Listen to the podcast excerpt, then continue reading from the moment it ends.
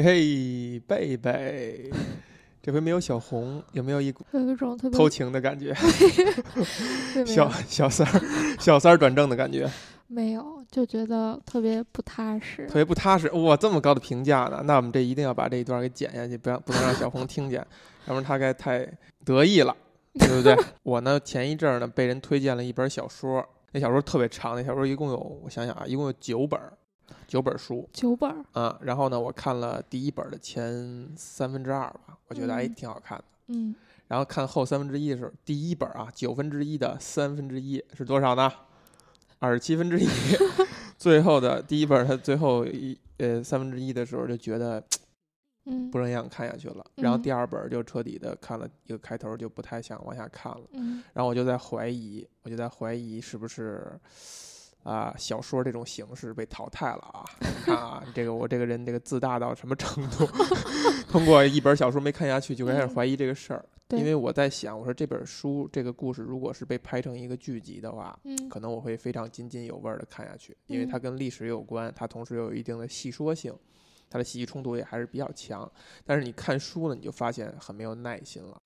嗯直到呢，你给我推荐了一本小说，嗯看完这本小说以后，我的嗯那个感觉哈，真是手不释卷。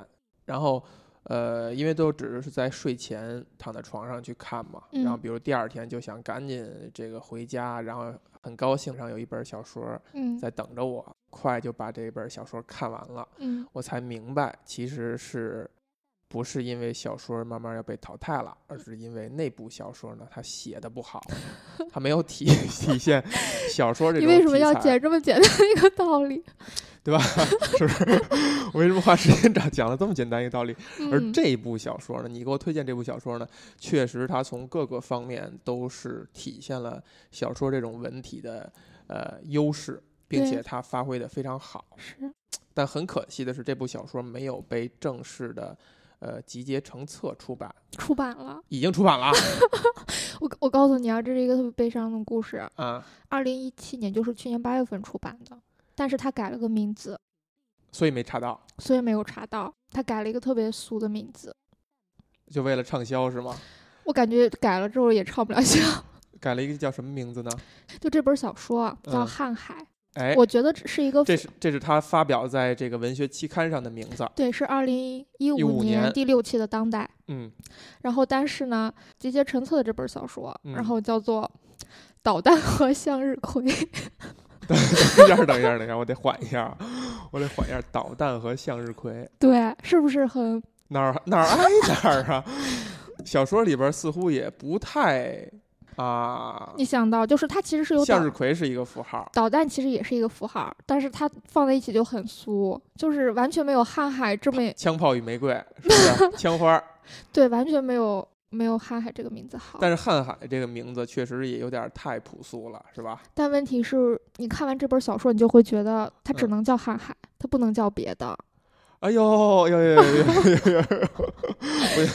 太肉麻了，太肉麻了，太肉麻了啊！那那好，这个这个其实它它发表在文学期刊上，然后总会觉得发表在文学期刊上的呢是中篇或短篇小说，但其实它已经在篇幅上算一个长篇小说了，在一个这个几开本的三开叫 A 4纸这么大的一页上，它一共有大概小两百页，一百一百四五十页的样子，对，还是比较长的，对吧？嗯，出成小本儿的话，那肯定是够一本书的。够小说讲了一个大概什么样的故事呢？你能，你行不行？哎呀，或者你想怎么一增？我们就从刚才那个书名开始吧，嗯不是叫瀚海吗？嗯，但它虽然叫瀚海，但是它讲了一个沙漠的故事。对它讲了一个在沙漠里的故事。我当时想过要怎么去概述一下这个小说，因为嗯它太长了，嗯它套用乒乓的模式，哎，分成三层，是不是？对一下我就有安全感了。对。然后大概我觉得第一个是它的，就其实就跟乒乓不一样，就是很简单，就是工作、生活和人际。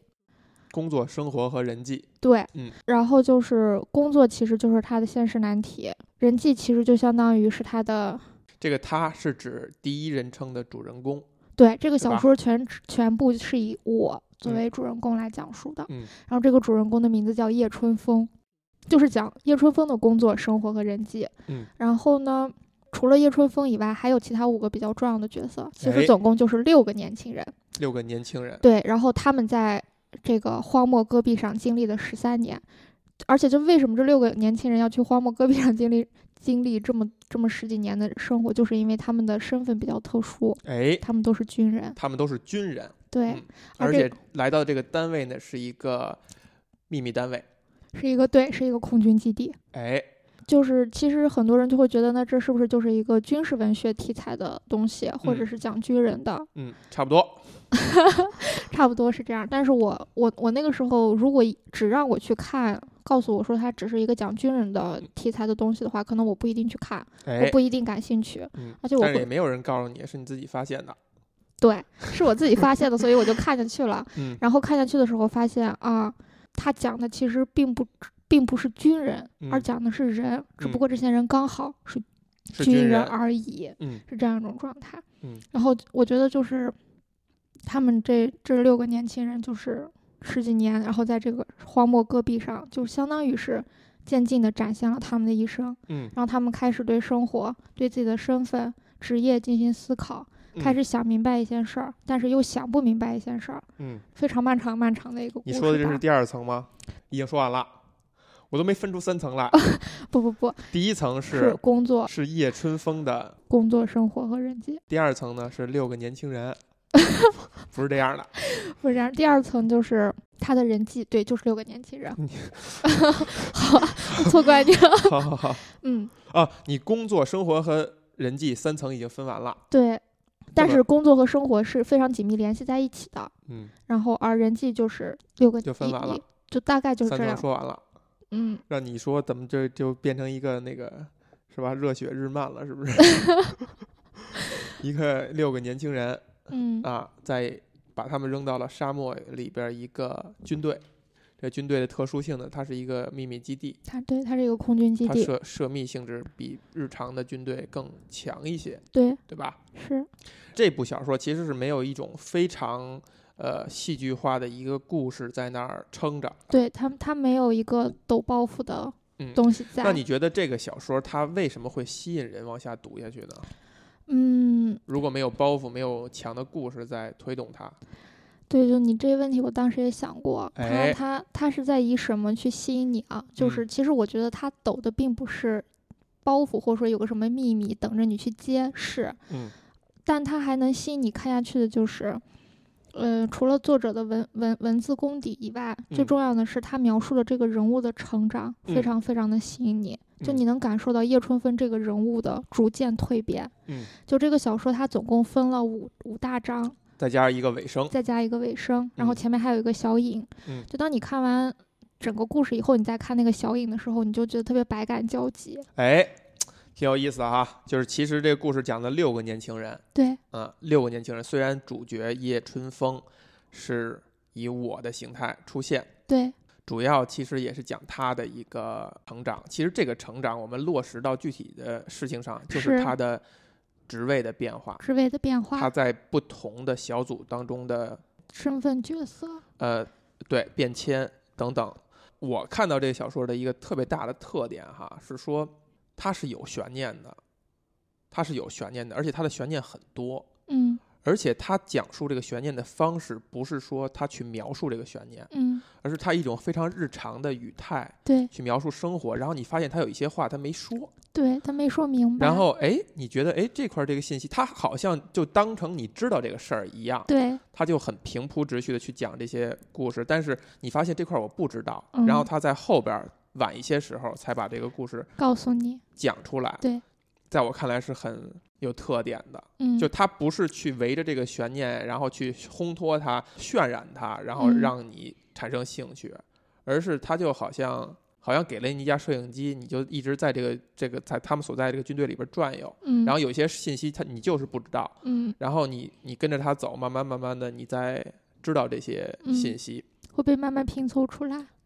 我觉得还是还是应该把这个情节大概的去叙述一下。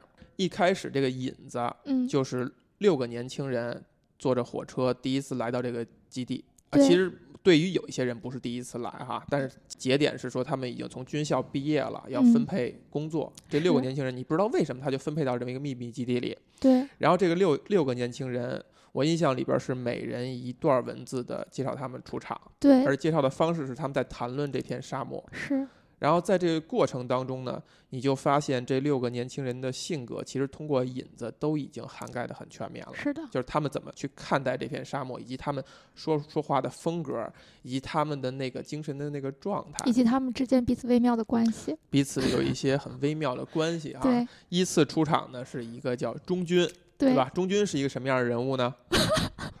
中军是个什么样的人物啊？就有点技术棒子的那个感觉，是的就，他是那种相对木讷一点儿，就是在所谓的情商层面稍微低一，些，对对自己关注的事儿特别热情，但是这之外就就不太关注了，不太就关注，不上心。嗯，比较就就通俗来说就是技术棒子，呃，搞科研的那种感觉吧，嗯那，样的人。然后第二个人物栏杆是吧？栏杆，栏杆呢，在这里边扮演的是一个那种有点像和事佬，就是他嗯。是属于人情世故，呃，懂得多一些，然后、嗯呃，相对来讲圆滑一些，嗯。然后呃，在他们几个人当中就是穿梭，然后他最后在部队扮演的是一个这种新闻工作者的这样一角色。对，他是宣传部的，嗯。哦，宣传科的。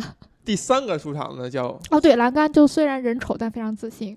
人丑但很自信，对，哎呦，我都没有注意到这一点哈。嗯，第三个呢是胡天，胡天，哎，胡天在引子里边给人的感觉是一个满口脏话，然后这个什么大大咧咧、不管不顾、对对，痞里痞气的一个人。痞里痞气的一个角色、一个人物。嗯，这个人物呢，他特殊身份是说他爸爸是个首长，他爸爸是个将军，是个将军，是他们学校的，什么教务长之类对，的，是的，很厉害的。很厉害，就有背景，高干子弟。高干子弟，就是他们这几个人里边算是唯一的一个高干子弟。是的，啊、而且感觉上是一出场给人感觉是那种不学无术的那种公子哥，嗯对吧？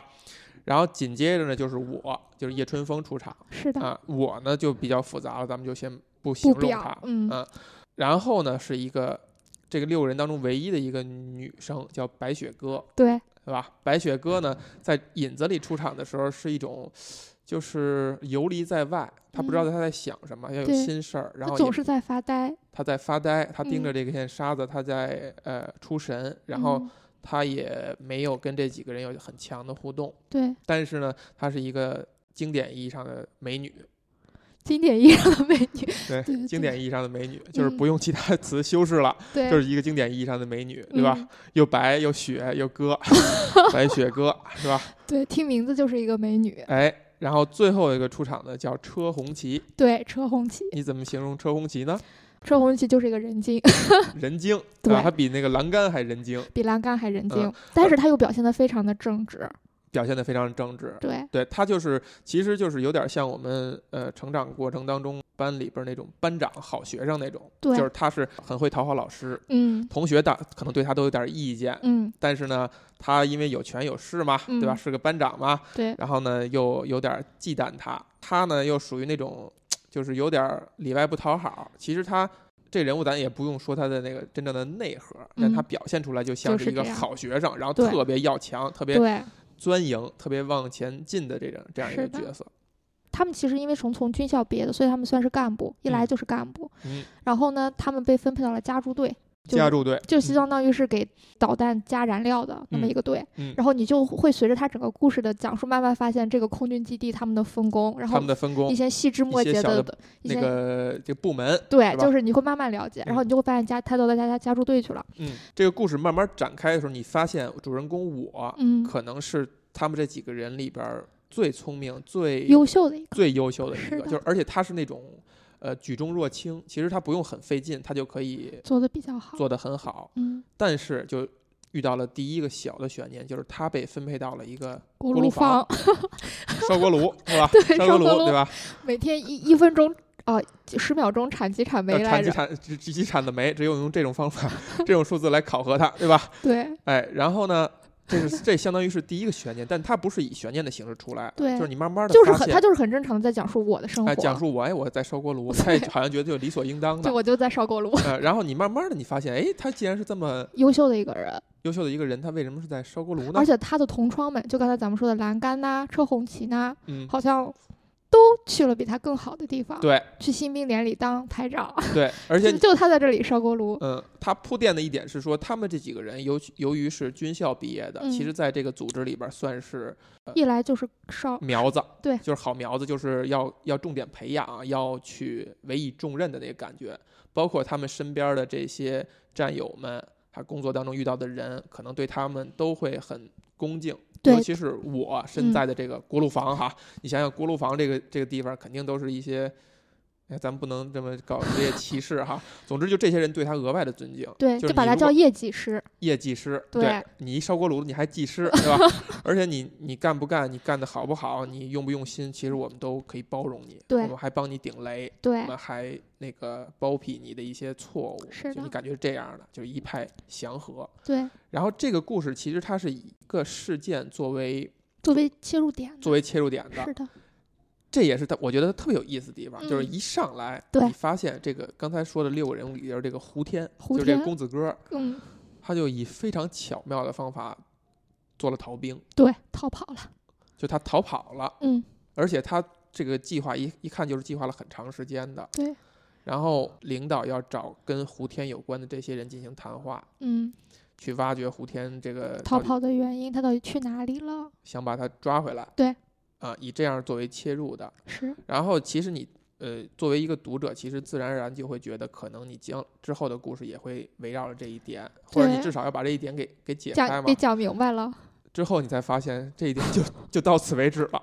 是的，就这故事就再也不讲，就不太着重讲胡天逃跑这这个事儿，以及这个事件造成的影响，已经不太讲了。对，这就是第一个这个小说的一个特点。看似它呃有一些事件在里边儿，其实这些事件都不是很重要。嗯，嗯，他其实在讲的还是你刚才形容的人和他们的生活他们的生活，以嗯及他们的成长的过程。过程。对，就比如说胡嗯天逃跑了之后，出现了几个重要的人物，嗯，一个就是冯科长，冯科长，嗯对，然后这个冯科长就找他们分别谈话嘛，然后嗯谈话的时候，因为胡天是就找了胡天的几个同学嘛，嗯然后你就能看到，比如说栏杆、嗯车红旗、嗯白雪歌、军，嗯还有叶春风，嗯你就发现他们每个人对胡天逃跑的反应都不一样，都不太一样。都不太一样。嗯然后这就是又加了一层去叙述他们他们性格。然后嗯你就能在这里就更加的了解他们每个人的状态。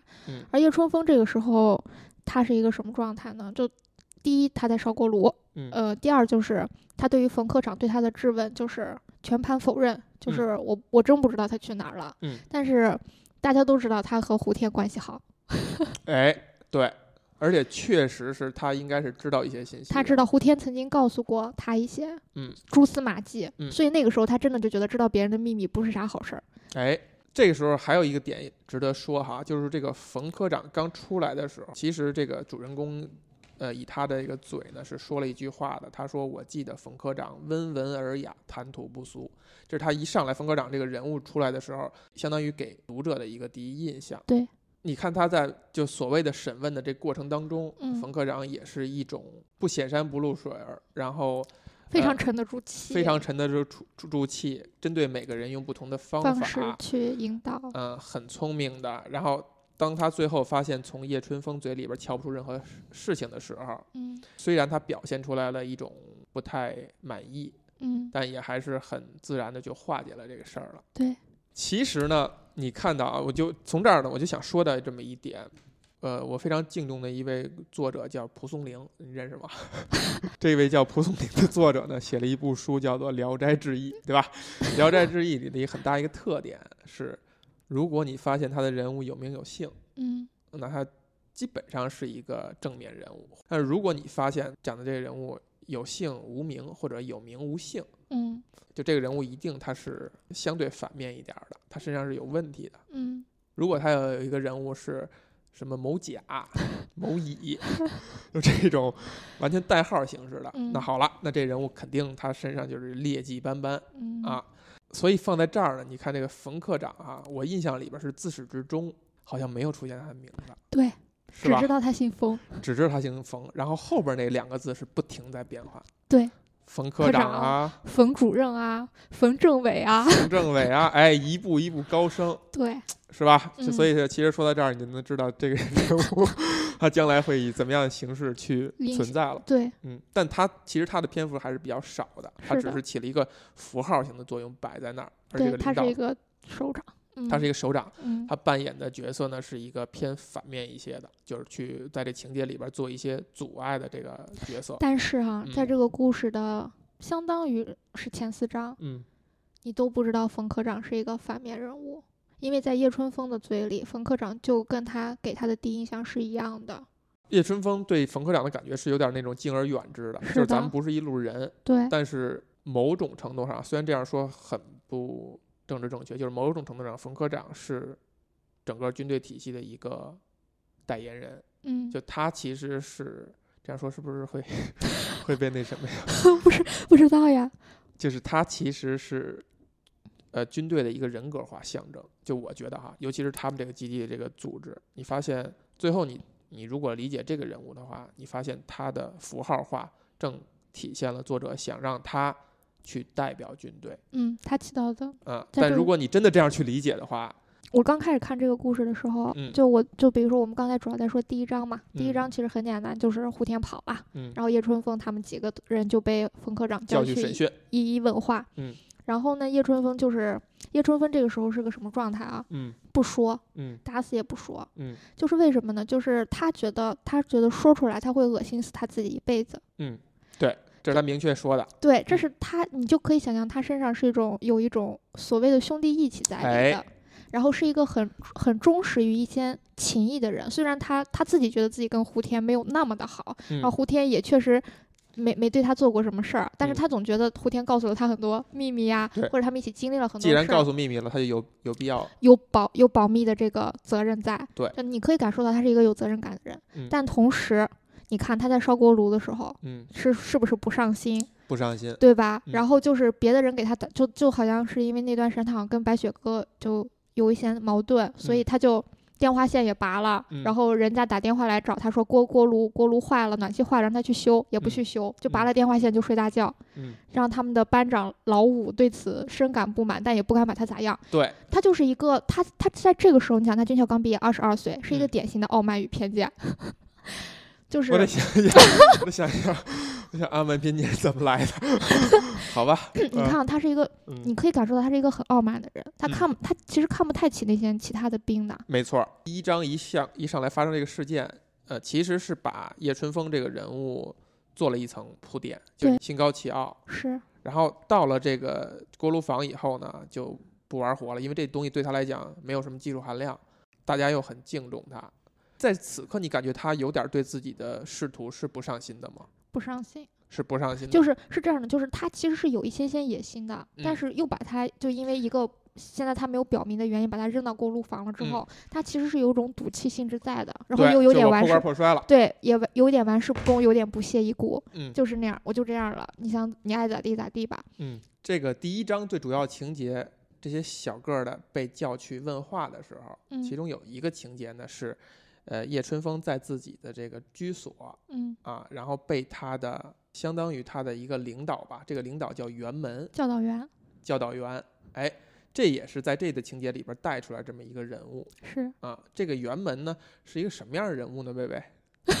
天呐，一下就要说袁门这个人物，对，因为你，而且袁门很有意思的是，他其实跟这个冯目前现在是冯科长，嗯其实是有一种对照关系的。有哎，他们俩就像是说的浪漫一些的话，就是当这六个小一辈儿的人长几年以后，可嗯能就是上一辈儿的那个那些人物，那就是袁门和和冯科长和冯科长这一批人物。是的啊，袁门是一个什么样的感觉呢？嗯。初印象，初印象，他对袁门的初印象就是说他是一个温柔有礼的人，嗯。就是你以为就比如说你想他对袁门其实很不尊敬，嗯。袁门给他打电话，嗯。然后让他去开开会、嗯。还是去干什么，他就说我忙呢，嗯。不开。哎，甚至还要敢敢跟他敢跟他领导这么着去说话，就互怼，然后嗯后面又摔电话，后嗯面他的领导亲自上门来请他，直接上门去拎他来了。然后叶春风就就这个呃推三阻四的磨磨唧唧说：“我这一脸煤灰，我得洗个脸，就磨磨洋工吧，嗯耽误功夫。”嗯嗯，印象里边感觉好像这个领导就会非常生气或者不耐烦，但他对原文说：“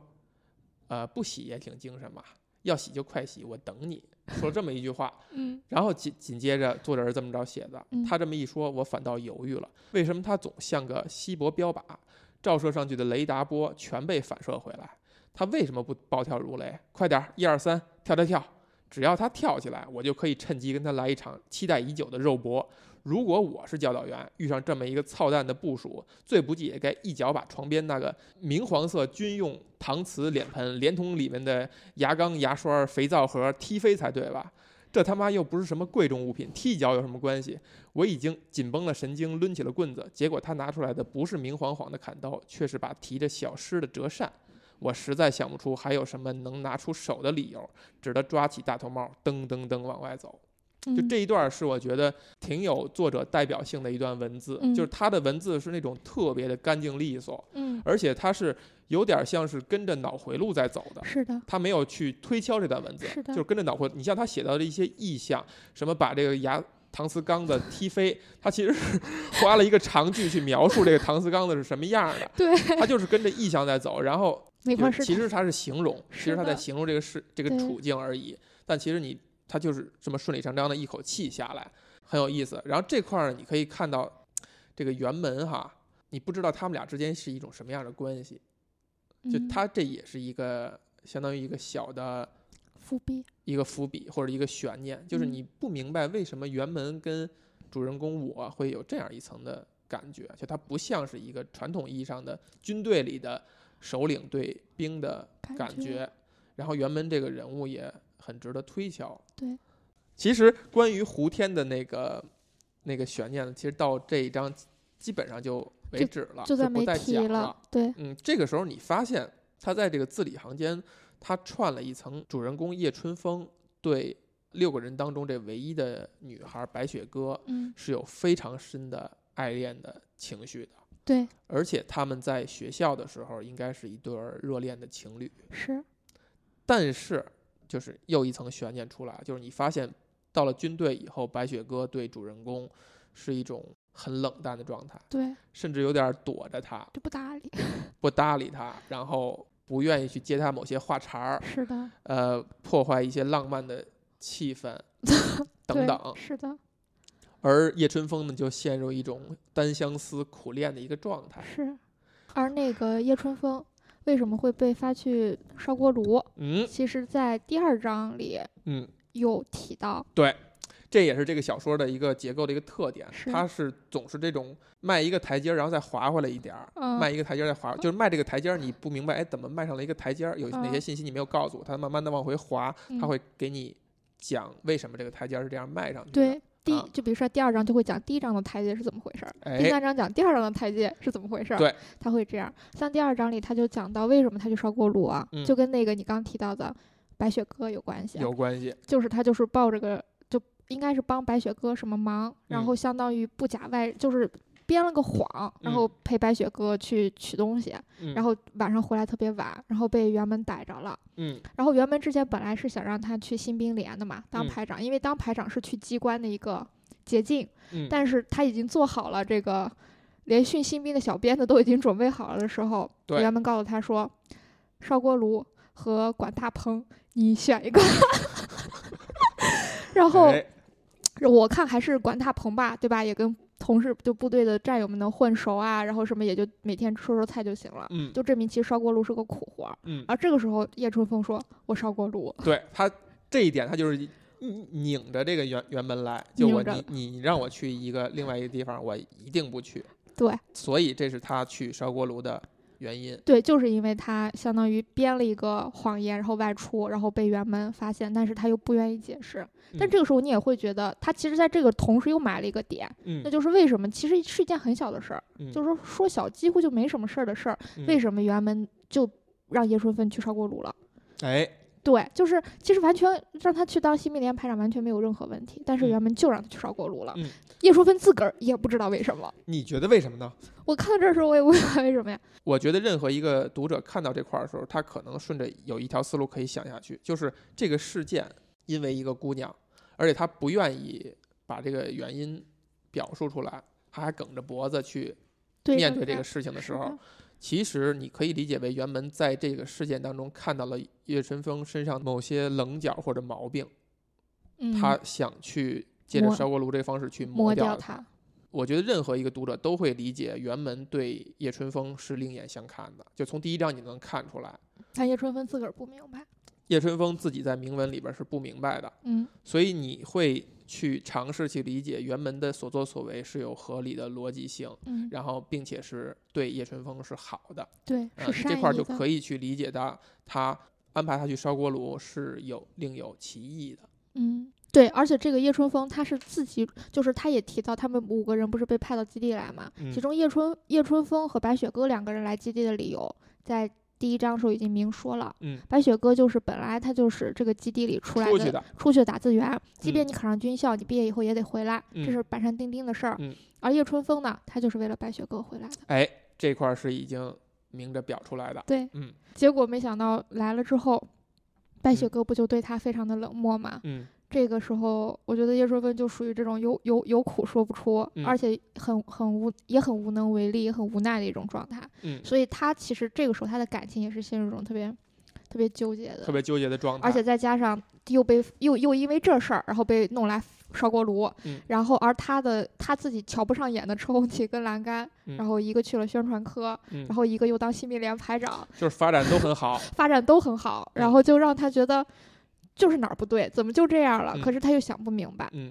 而且这个时候还提到了一点，就是提到了车红旗的时候，嗯，他特意说了一句，说我跟车红旗现在关系有点微妙，对吧？对，就这个微妙，其实他也就是提了这么一句，哎，就好像就是就是理所应当的，然后也嗯就不再讲了。然后嗯你慢慢的发现，其实，在之前他们可能在呃类似于竞争同一个位置的时候，是有一种竞争关系。是的，呃呃，明里暗里感觉他们俩是有一种比较的关系。对，呃，就是互相较着劲儿，就好像班里的班长跟学习委员之间的那个那个感觉，他们俩之间是有攀比和嫉妒的。是有 你用来举例，男人之间也有攀比和嫉妒，是吧？对对，但是呢，你发现，你发现这个叶春风目前对待这个事情摆出来的是一种我无所谓，我不 care。我不 care 了，我不跟你比了，对对吧？我跟你对，你我不知道你在生活里边，你就或者在学习当中，会不会有这样的产生一个感觉，嗯，就是你班里某一个同学，嗯可能在别人看来你们俩都是在较劲儿的，嗯，但是你你会深刻的觉得。他不配跟我较劲儿，我看不上他，我其实看不起他的。你嗯，别把我们俩摆的就跟东邪西毒似的。对，我其实根本不屑一顾不。屑一顾。嗯其实叶春风就是这个感觉。对，车红旗就是这种感觉。很早的时候，还有一个很重要的人物出场，嗯，这个人物叫罗木。哎呦，罗木是一个什么样的定位呢？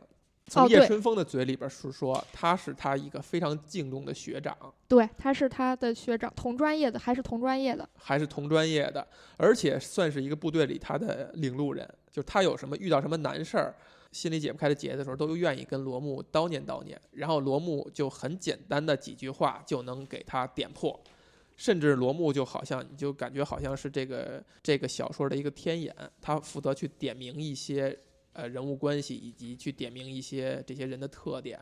相当于是很欣赏也很敬佩的一个人。如果把他们俩位置摆在一起的话，他可能像是叶春风的幕僚，就是给他出主意等等。对，是他们加入队的副队长。对，但其实罗木是他比他要高阶一些的。而且这个就相当于你看罗木那时候，就相当于他不是之前死死就是冯科长来问他胡天跑哪儿去了，嗯，他不就是死活不说嘛？嗯这个时候他就又很纠结，嗯然后罗木给他说的就是。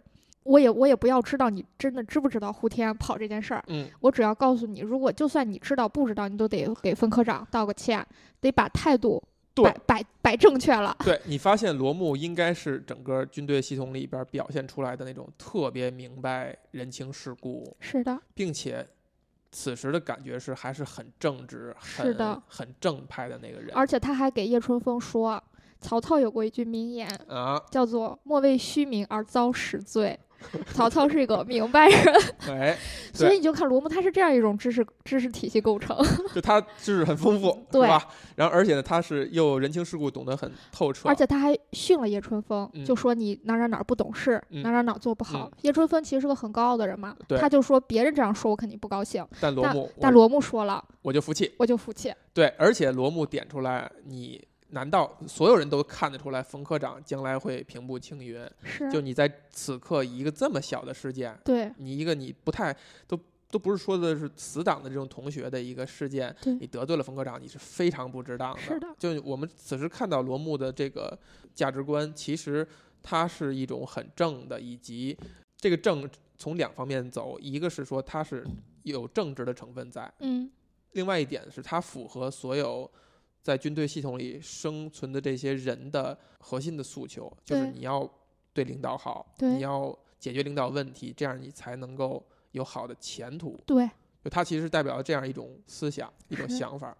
哦，对我还要再说一下胡天，嗯就虽然咱们就说胡天不就跑了嘛，跑了嗯就没胡天什么事儿了哈，嗯但是他其实有说过，就是胡天他逃跑是给自己仿了一个章子，自己画出来的。对，顾天其实想要当一个艺术家，想要当一个画画的，哦，真的吗？对，但是哎结果被他爸嗯就相当于就是各种机机缘巧合吧，然后嗯硬塞到了这个荒漠。嗯然后我记得当时袁书有过这样一句话，他就说。这是一片在月球上都能看得见的沙漠，嗯，非常非常的大，所以。对，所以胡天就是在这一片死地里，他就觉得自己活不下去，于是他不顾一切的逃往了地球。所以，哎，所以你大概能想象到，嗯，其实你透过胡天这样一个人，也告诉了，其实这是一个非常严酷的，甚至嗯是不太适宜人类居住的一个环境。嗯但是他们这些人又不得不在这里生存，嗯就，其实生生活条件还是很很很艰苦的。很艰苦。对，所以胡天吃不了这个苦，所，以他逃了。公子哥，对不了这个苦。对，而叶春风呢，他就嗯，喜欢在这里待着，他喜欢军队，他喜欢部队的生活，然后就是就为什么呢？就是他就是有一种，就就是因为喜欢白雪歌。呃，我觉得倒不是，你一定你一定要这么说也行哈。嗯，但是我觉得他还有一个要点，就是曾经他跟他的妈妈们啊，跟他的妈妈，他有个姐姐，妈妈们像话吗？嗯 跟他的妈妈还有姐姐有过一段对话。嗯嗯，大概意思就是说，你看人家都是想办法留校，对吧？嗯想办法去好的公司工工作，去好的单位，嗯，是吧？嗯然后都把自己努力的跟钱挂钩，跟嗯经济挂钩。对你你你你怎么回事啊？怎么就要往这种一个荒漠戈壁里去？对，然后，但是他就说什么？他就说我我要把我与国家希望挂钩。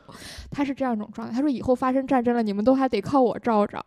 他 他是这样一个逻辑，但是他这个他这有一种逆反心理在。对，就是他其实是你可以认为他有一种比较纯真和纯粹的一些一些情节和情怀在，哪怕是在和平年代，嗯他身上的那种已经在人看来非常可笑的或者是不必要的一些东西，嗯这个这个哎叶春风的身上还留着。这个是徐徐徐的展开，就是是叶春风这人物，你感觉他骨子里是有一种非常浪漫、非常天真的情绪在。是的，嗯，而他又要被这种阳刚的男性外表掩盖住，所以他形成了一种其实某种程度上是比较拧巴的一个状态。对，他的拧巴的一个出口就在于他，我我认为其实他白雪歌是他的一个拧巴的一个出口，就是他把他这一腔浪漫的情绪就嗯，挥洒到了白雪歌这个符号的身上。对，嗯在文本层面也能看得特别明白嘛。嗯就是你看到叶春风他在写说别的人的时候，提到嗯别的事儿的时候，嗯几乎就是非常的粗鲁，嗯，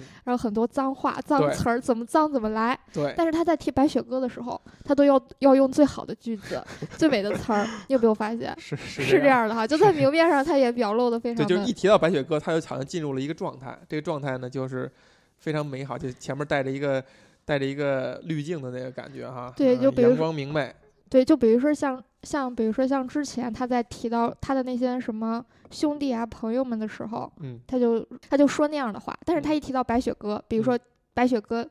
见到白雪哥哥的那个时候，就是一嗯个质地轻柔的早晨，他就是，嗯他哎就，是，就一切都是不一样的，对，所以就觉得还是很有趣的一个状态。其实呢，这个基本上是前三章讲的是他在小兵的这状态下的一些内容。刚才说的这些呢，也都是主要的节点性性的情节。是的，这个时候你脑子里边呢会会产生有几个悬念，就是嗯所谓的悬念哈。第一，围绕着胡天身上的，是他逃跑以后他怎么着了对，胡天哪儿去了？啊？你好像顺着这条线去想下来，你觉得，呃，胡天真的按他说的跑到南方做生意什么，将来就成为富甲一方、富古一方，然后 这个这个回来以后，哎，在这吆五喝六的那个感觉。嗯但其实你发现，随着后边的展开呢，这胡天总是会打电话管叶春风借钱，就他们俩关系是一一种这种方式存在，嗯而且每一次提到的他要搞的项目都不太一样，就代表了这个祖国改革开放这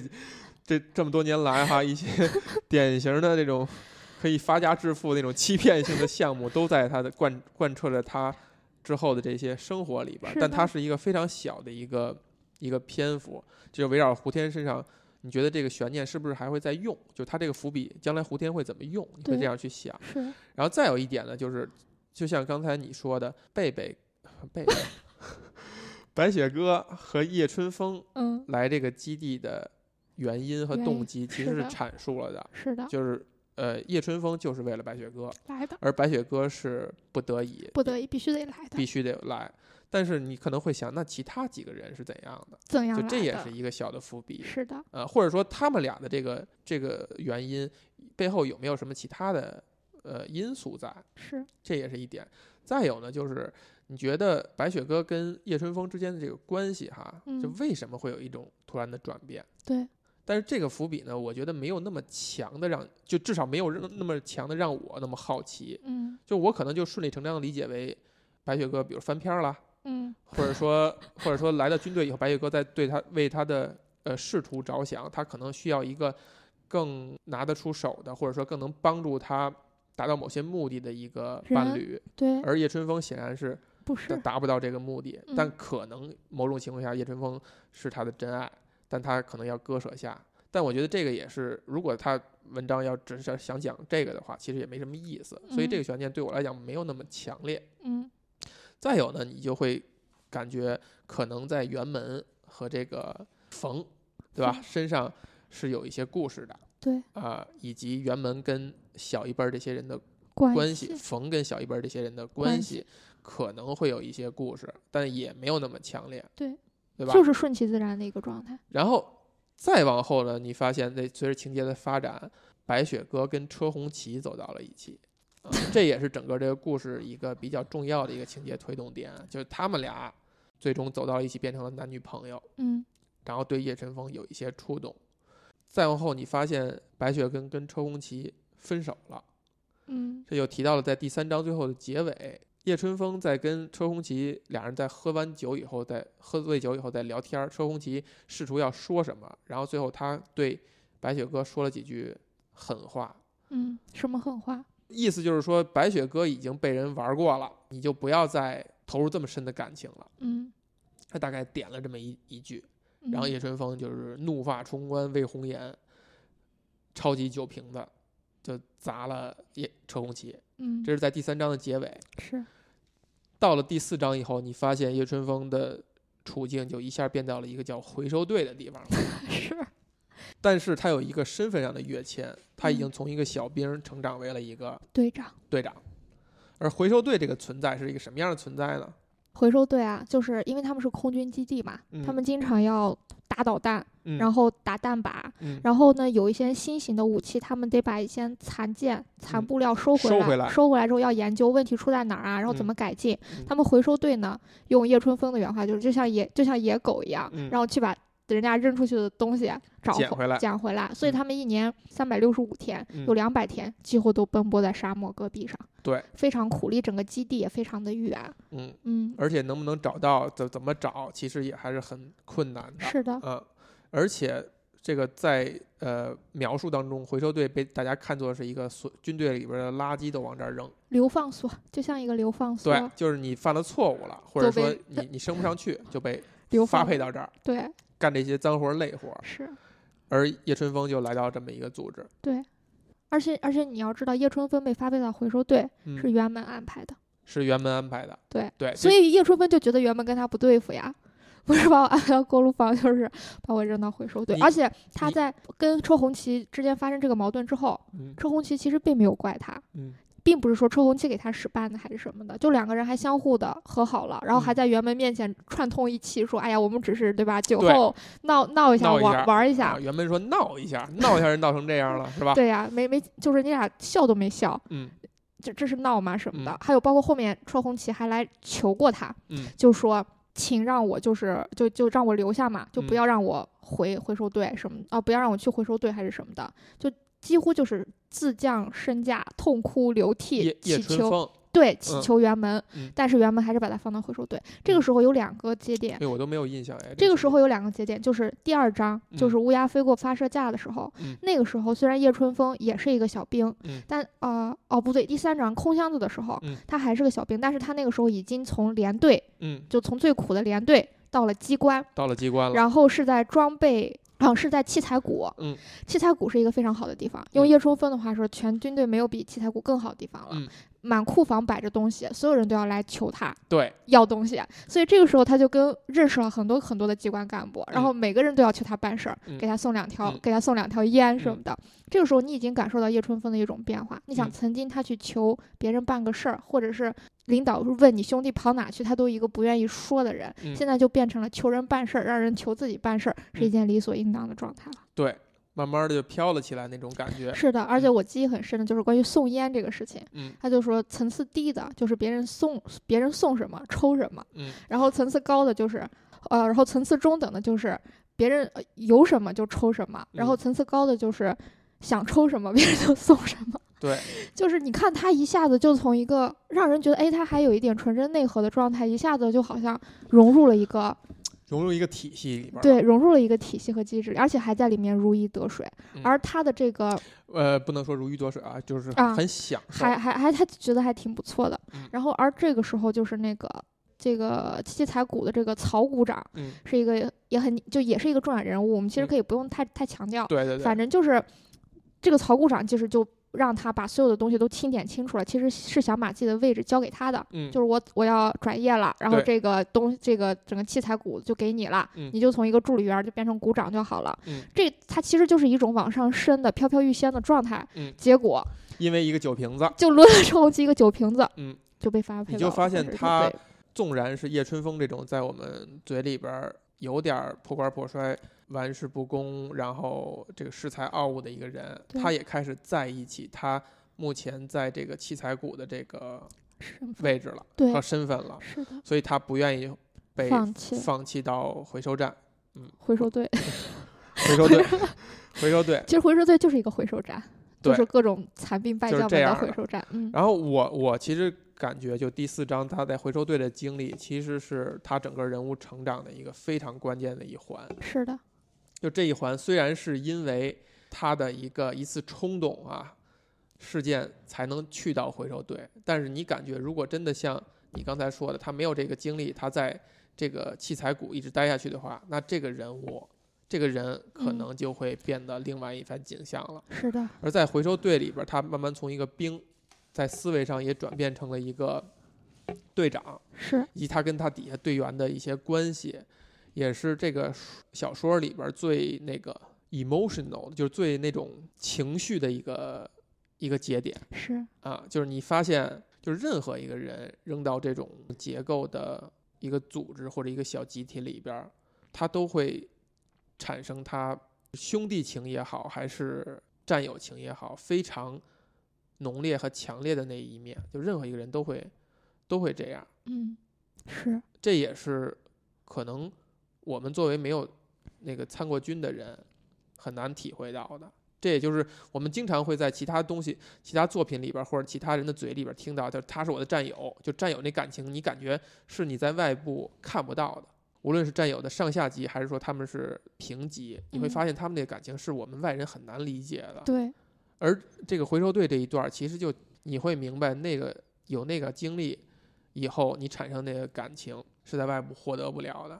嗯嗯对，而且除了他和他这些回收队的这帮兵们之间的这种感情以外，嗯。我觉得还有一点就是，他让自己想明白了一件事情，嗯，就这是他成长的一个很重要的节点。对，就是我记得有一个他说，就每次就他开着那个越野车和卡车，嗯就是奔走在没有路的那种荒漠戈壁上去寻求那些导弹的残残骸的时候，嗯他都觉得自己从来都没有这么清醒过。他就嗯这偌大的几几十万公里平方的沙漠嗯都是他的，嗯他他他想什么时候跑就什么时候跑，想嗯叫多大声就叫多大声。嗯他觉得那一刻自己是无比清醒的，然后嗯而且也是无比开阔的，嗯就如同奔走在史前世界的那种感觉。嗯然后，但是那也只是那一瞬间，瞬间之后，他又要被繁荣的生活，然后整个军队的组织机构被嗯各种各样的杂事所裹挟。但是他对他来说，这一瞬间是无比重要的。也许没有这一瞬间，他可能就就会就下去了。就下去了。嗯，所以就是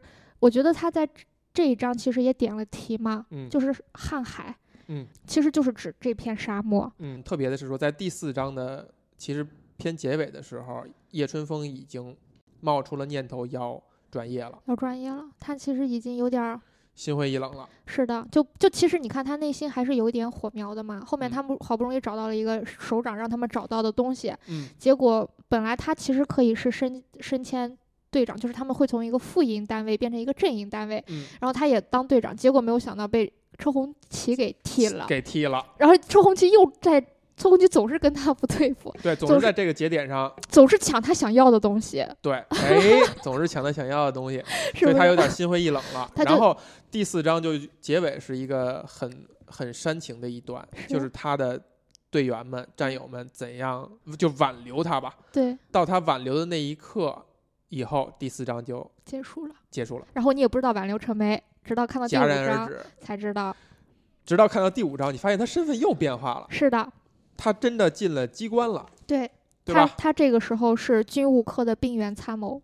兵员参谋已经变成参谋了，对，然后就相当于所有的兵都归他管，他嗯几十 G 的电脑里存着所有兵的资料。嗯，人事吗，对，就相当于大家不管是不管是升官还是要发财，都得来求他，就比他那时候在七彩谷还得让人还人风光，还风光。哎，所以，但是这个时候的他说啊，这个时候的他其实已他觉得自己已经没有那个没有他在七彩谷的时候那么热情了。嗯，他一直都觉得送人玫瑰是有余香，更何况这个玫瑰还不用自己花钱。但哎，是他现在不想这么干了。他嗯以前觉得我跟这群人因为这些东西紧密的联系在一起，嗯，但是后面他发现，当他就因为那个那一酒瓶子的原因，然后嗯被发配到了回收队的时候，嗯他在回收队想明白了很多事情。嗯他就觉得现在的这些机关干部们啊，嗯就像水缸里的鱼们一样，然后嗯互相混杂在一起，泡泡连泡泡，分不清彼此。嗯，但是他呢，是一头抹香鲸，哎，他是在沙漠里当过抹香鲸的人。嗯所以他就觉得自己不想，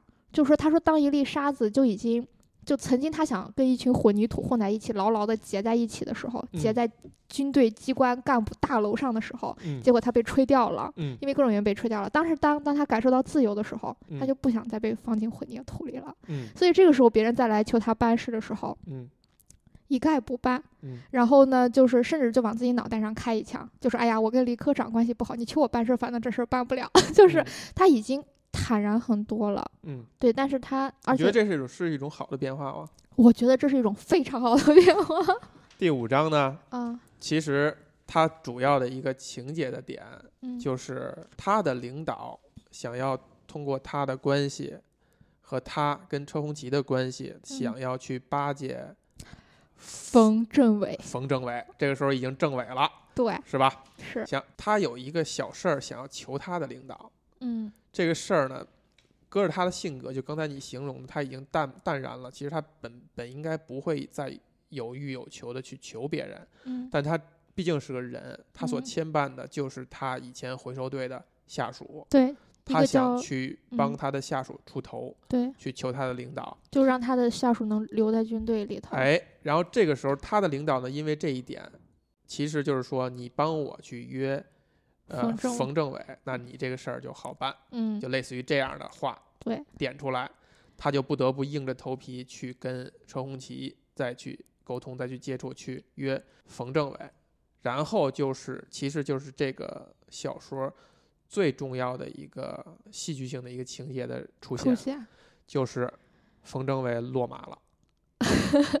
对吧？都被我很轻松就说出来了，就是我们能看到冯政委这个符号，嗯在这一刻就完成了他最后的作用，就他是代表了这个军队体系当中腐败的那个东西，他落马了。然后你在这一个时间点，你可以回头去通篇看所有的这些人物和他们的这些行为方式以及他们的状态。这个落马带出来哪一个关键的情节点呢？叶春风心心念的这个白雪歌，嗯。其实在去军校之前就是冯科长的情人，或者说是他呃玩弄的对象吧。嗯。呃，所以白雪歌不得已，他想去呃出去念书，改变自己的那个命运也是因此而产生的。对，他最后发现他其实是没办法离开这地儿，必须要回来，也是因为冯科长不能让自己手里边的玩物就这么走了呀，对吧？然后要把他蹬回来，以及白雪哥的所作所为的一切。的解释都有了。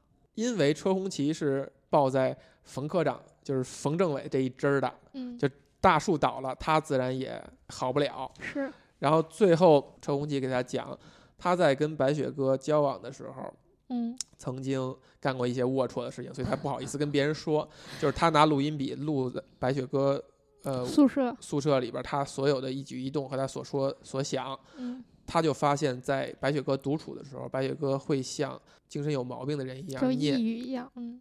念叶春风的名字，说叶叶春风你好吗？叶春风我爱你，等等等等，就是在只有在他一个人的时候在在讲，就这一刻就把这个所有的可能的悬念、大小悬念都揭示出来了。还有辕门，把为什么辕门曾经，比如说曾经点过叶春风，说你不要跟这个白雪哥走太近，白雪哥走太近你们，不合适。你们不合适。嗯、这个还是一个很肺腑之言的。是的，呃也点出了辕门的这个动机。最终这个谜底在揭出来的时候呢，就是说冯冯政委落马了，跟他有关的这些，就无论是行贿受贿，还有这些乱搞男女关系的之事，包括呃朱莲，朱莲是谁呀、车车红旗的老婆，老婆，嗯。其实也是冯科长的一个情人。对，然后之后呢，才揭示出来白雪歌的身份。嗯就从话是这样写的：车红旗是冯主任一手提拔起来的，珠帘是冯主任手里特招的，这都好理解。但我没想到的是，还有白雪歌。白雪歌是冯主任的情人，他在干部科当打字员的时候就有一腿，要不他那水平怎么能考得上军校？嗯，这个呢是引号引起来了，其实就是大家在谈论这个事儿的说话的这些状态。白雪哥在三九站的时候一直跟老冯勾搭着呢，一直想让老冯把他调走。老冯有那么傻吗？他走了玩谁去？白雪哥勾引了那么多男的，最后偏嫁了马行处，还是马行处啊？马行处吧，最后偏嫁了马行处。哎呀，怎么姓马呢？最后偏嫁了马行处。你们说是不是他自找的？他们在说，伴着窃笑，谎言有百分之八十是真的。这好像是哪部电影的台词儿？他们说的是白雪歌的真相吗？我即使再傻，这时候也该明白，当初白雪歌为什么那么不愿意分分回基地，车红旗为什么突然和白雪哥分手，袁门为什么反对我跟白雪哥交往，他们都知道我所不知道的事情，但他们无法向我直言。我想起刚毕业时有一次中军说李宁长得比白雪哥好看，这种低下的审美能力几乎让我笑掉大牙。一个姓李的怎么可以比一个姓白的姑娘好看呢？这个蠢货！李白的重点在于白，一个伟大的浪漫主义诗人只能叫李白。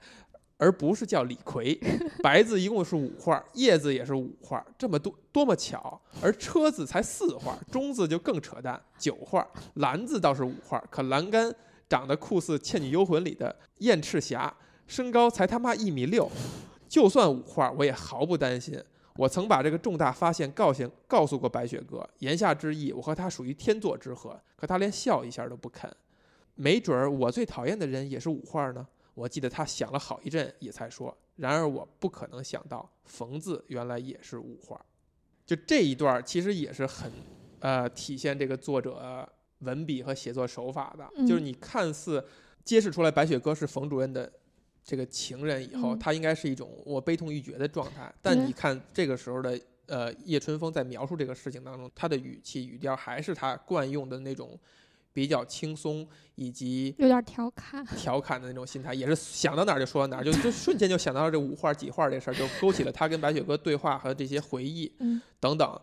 呃，然后很简单的几句话就把就让你带着你去想他以前的那些悬念到底是为什么。就是刚才说的，车红旗为什么突然跟白雪歌分手，原门为什么反对我跟白雪哥交往，等等等等，他就带着你去想这些事儿。看到啊念的这一段儿，其实你能够感觉到叶春风这个人物已经产生了变化了，就包括他对白雪哥的感情，可能在他脑海里只是一个回忆、一个符号了。他已经对这个人的感情，在这几年、十几年当中，慢慢的变了感觉了。而且白雪歌也嫁人了嘛，虽然嫁人这个事儿对他来讲不是什么很严重的事情，但是你发现他已经慢慢的变了感觉了，在他嘴里，在他的心里，可能就只是一个美好的一个回忆了。最后的情节呢是说车红呃冯科长呃冯主任冯冯政委 倒台了，对吧？车红旗也跟着遭殃。就以前他都是他也是军队里的红人儿，大家都都簇拥着他。嗯当这个事情一发生以后，在饭堂里吃饭，没有人愿意跟车红旗坐在一桌。这个时候，叶春风是主动的要跟他坐在一桌，而车红旗就躲开了。嗯就是我们能看到，呃，主角的这个人物的性格，他就一以贯之的是那种在我面前情字最大，就一切的一切，我都不在乎。嗯就我既然既然明白你了，而且我们有这么，而且虽然他跟车红旗不对付，是那种学习委员跟班长的不对付的感觉，但是他毕竟是同僚，毕竟是以前的同学，这个感情可能对他来讲还是还是意味着什么的。而且他在此刻，他愿意站出来跟车红旗坐在一起吃饭，虽然车红旗躲开了，然后车红旗躲开了，就是给他发了一个短信，说以后还是保持距离为好。他回一个晚上一起吃饭，然后在吃饭的时候呢，就车红借着车红旗的嘴，其实描述了，呃，老一辈儿这些人的一个关系。嗯他说，车红旗说过两天我可能就不在这儿了。车红旗说，以后咱们再见面就难了，严重吗？说大不大，说小不小。车红旗说，这么跟你说吧，老冯就像个房东，手里攥着好多房子，别人以为我跟他关系多铁，他们也不想想租户跟房东能铁到哪里去。我也就相当于一个熟客，该给的租金一分不少，只是他租给我更放心。嗯房租那么贵，我不当一下二房东，怎么付得起房租呢？那袁政委也算是房东吗？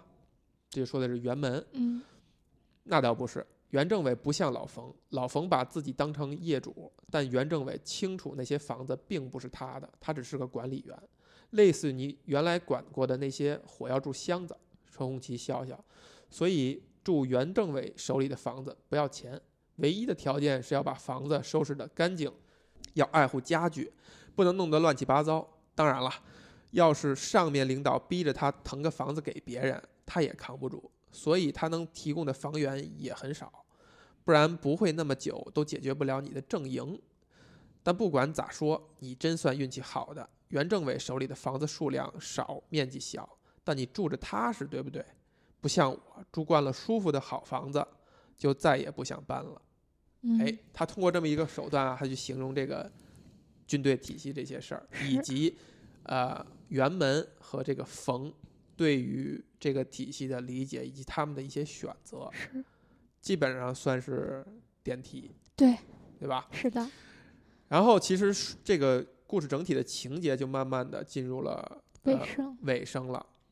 在进入尾声的时候，其实有两件两个关键的情节还值得一提。嗯，第一，就是胡天回来，回到了军队。回到军队的原因呢，是在于他在他口中他得到了一个真爱，是吧？